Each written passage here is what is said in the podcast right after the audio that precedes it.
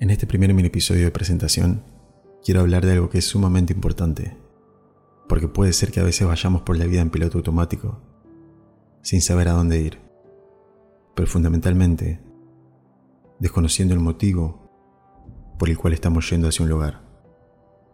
Cuando pasa eso, en el instante en el que algo se complica o sale mal, podemos encontrarnos sin la fuerza o la motivación para continuar transitando el camino.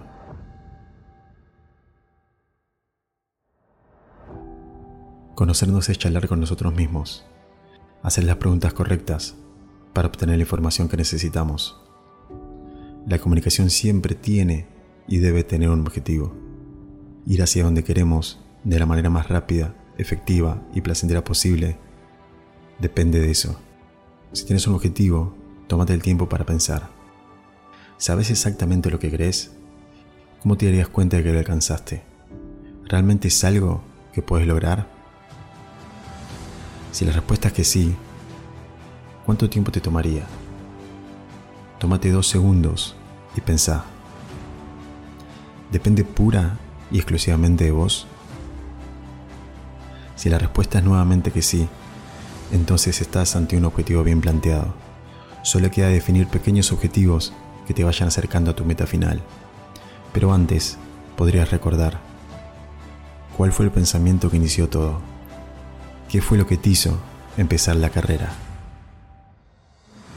Podemos enfocarnos en esa idea, en ese primer motivo y de esa forma puedes estar seguro de que vas a conectar con esa sensación. Vas a descubrir qué es lo que te mantiene en movimiento. Descubrir eso va a ser fundamental para que continuemos en el juego nos va a mantener con la mente activa, creativa y preparada para resolver posibles conflictos, poniendo en nuestro alcance todas las herramientas con las que contamos para transformar nuestros sueños y todas nuestras metas en pequeños pasos que te van a permitir hacerlos realidad.